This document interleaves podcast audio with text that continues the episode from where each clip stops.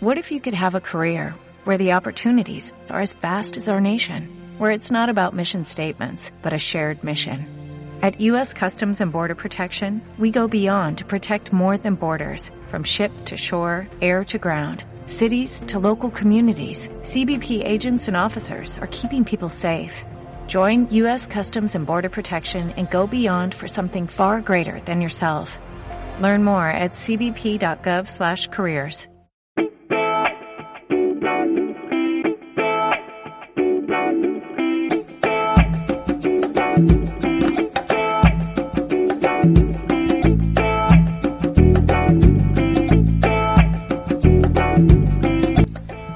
Socialmente Activa, un programa presentado por Anne Guisasola, de lunes a jueves de 10 a 10 y media de la mañana, en CLM Activa Radio y en iVoox. La actualidad social, lo más relevante de los últimos días. mientras Suecia invierte 1,4 millones de euros anuales en promocionar alternativas a la experimentación animal, España destina 0 euros. Los datos los desgrana con contundencia Guillermo Repeto, presidente de la Red Española para el Desarrollo de Métodos Alternativos a la Experimentación Animal desde 2011 responsable del área de toxicología de la Universidad Pablo de Olavide de Sevilla, con más de 30 años de experiencia en estudios técnicos y periciales relacionados con la evaluación del riesgo tóxico de compuestos químicos, el doctor en medicina y cirugía ha acudido varias veces a la llamada de la Unión Europea para asesorar, investigar o divulgar Repeto admite que el caso de Vivotecnia, la empresa sacudida por unos vídeos publicados hace dos semanas en los que se veía al personal de su laboratorio en Madrid maltratar a los animales con los que investigaban, ayuda a poner el debate de la experimentación con animales sobre la mesa, aunque lamenta la imagen que se da a los científicos a la sociedad. Al preguntarle qué alternativas existen para dejar de lado la experimentación con animales, ha respondido que lo primero y más sencillo es utilizar información de otros ensayos con animales, por ejemplo, con otras sustancias parecidas, y si ya se ha realizado un experimento con esa sustancia, no se puede repetir, lo prohíbe la legislación. La segunda opción sería usar procedimientos de predicción, generalmente con sistemas computarizados que ayudan a tratar de entender qué es lo que ocurriría con un medicamento o con una sustancia que está en contacto con un organismo. En tercer lugar, refinar el ejemplo de animales, es decir, utilizar menor número que estén cuanto menos estresados mejor y en las mejores condiciones posibles. En cuarto lugar, se encuentran los métodos in vitro, es decir, cuando no se dispone del animal completo, sino de las células. Otra opción intermedia sería la utilización de embriones de animales sin llegar al momento en el cual ya se los considera animal, que es cuando son capaces de sobrevivir en forma externa. Y por último, se puede trabajar con organismos invertebrados como gusanos, moscas, bacterias o algas.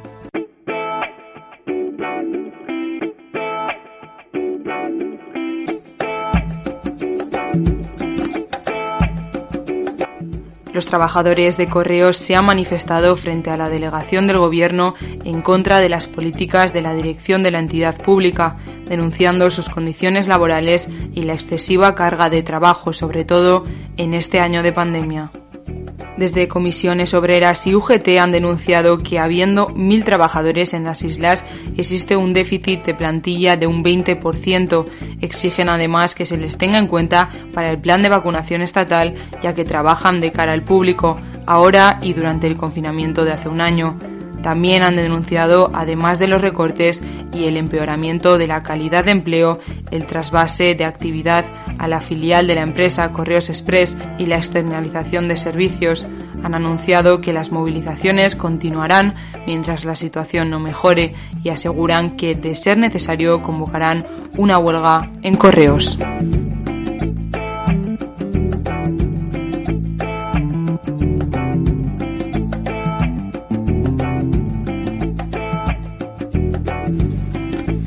El gobierno de Castilla-La Mancha reconoce y apoya la labor de FECAM garantizando la plena inclusión de 265 deportistas con discapacidad. La consejera de Bienestar Social, Bárbara García Torijano, ha indicado que el Gobierno regional comparte el objetivo de promover y colaborar en la plena normalización social de las personas con discapacidad intelectual o del desarrollo a través de programas deportivos y de actividad física, garantizando de esta forma un derecho más de su plena ciudadanía y contribuyendo a mejorar la calidad de vida de nuestros deportistas y sus familias la Federación de Deportes para Personas con Discapacidad Intelectual de Castilla-La Mancha, que nació en el año 1993, está integrada en la Federación Española de Deportes para Personas con Discapacidad Intelectual. Cuenta con 31 clubes deportivos, más de 540 deportistas y 190 técnicos federados, además de una red de voluntarios de más de 200 personas en Castilla-La Mancha. En 2018 recibió el reconocimiento a la iniciativa social otorgado por el Gobierno regional.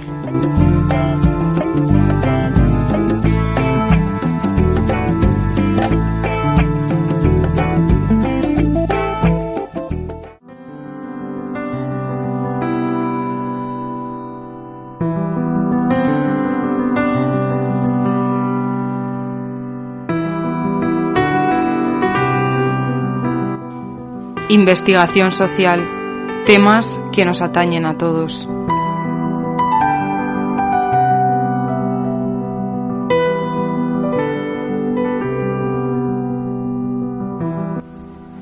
El término homosexualidad fue creado por Carl Maria Kertbeny en el siglo XIX, pero la historia de las parejas del mismo sexo, al igual que la homosexualidad en sí, se remonta a los inicios de la humanidad. La actitud de la sociedad hacia las parejas del mismo sexo y las uniones formales de parejas del mismo sexo difiere en función de los tiempos y lugares. La homosexualidad está ampliamente presente en la naturaleza, incluyendo entre otros a los primates no humanos. La evidencia más antigua de la homosexualidad data de la Italia prehistórica. En la China antigua el sexo entre hombres estaba generalmente permitido. Los hombres se unían a jóvenes en ceremonias grandiosas. Las uniones durarían un número limitado de años, al cabo de los cuales el más viejo ayudaría al más joven a elegir a una esposa y crear una familia. En la Europa de la antigüedad, algunas de las antiguas sociedades romanas y griegas toleraban y celebraban las relaciones entre personas del mismo sexo. Se documentan uniones matrimoniales entre hombres en el antiguo imperio romano. En el 342, el emperador cristiano Constacio II y Constante promulgaron una ley reconocida en el Código Teodosiano prohibiendo en el Imperio romano el matrimonio entre personas del mismo sexo y condenando a muerte a los que los habían celebrado. En la Europa medieval las relaciones homosexuales estaban menos aceptadas que en el mundo clásico. Con todo, al igual que el amor cortés que un caballero sentía por su señora, la amistad profunda y apasionada entre personas del mismo sexo era no solo posible, sino celebrada. El amor en tales relaciones se ha asumido tradicionalmente como platónico, aunque los eruditos modernos cuestionan esta interpretación. Un matrimonio entre dos hombres, Pedro Díaz y Muño Valdandilaz, tuvo lugar en España en un municipio gallego en 1061, donde un sacerdote les casó en una pequeña capilla. Los documentos históricos sobre esta boda religiosa se encontraron en el monasterio de San Salvador. En las ruinas de una iglesia de padres dominicanos en Estambul se encontró el sepulcro conjunto de dos caballeros de la Cámara Real. El historiador estadounidense John Boswell ha encontrado documentos que podrían indicar que la Iglesia Ortodoxa practicaba bodas entre hombres hasta la Alta Edad Media. Las uniones se hacían con el rito adelpopoiesis en griego, literalmente hacer hermanos. Otros historiadores no aceptan esta interpretación sexual del rito y lo interpretan en cambio como una adopción entre hermanos o hermanos de sangre. Se encontró en Croacia un documento similar realizado por la Iglesia Católica y practicado hasta finales del siglo XIX. La generalización de un movimiento organizado con objetivo de buscar un reconocimiento legal surge en el siglo XX, especialmente tras la revolución sexual de los años 1960. El matrimonio fue defendido como la suscripción a un contrato jurídico representante de la relación y convivencia de la pareja, basada en el afecto y un proyecto de vida en común, cuando la pareja desea comunicar formalmente sus preferencias ante el resto de los miembros de su comunidad, adquiriendo los derechos y deberes pertenecientes a la formulación jurídica vigente. Bajo esa interpretación, la unión homosexual estable encaja en la definición de matrimonio en la cual los dos contratantes tienen iguales derechos y deberes.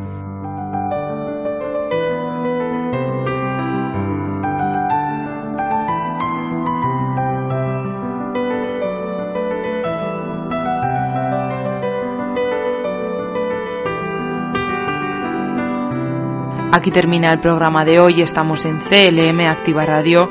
Yo soy Ani Guisasola y esto ha sido Socialmente Activa.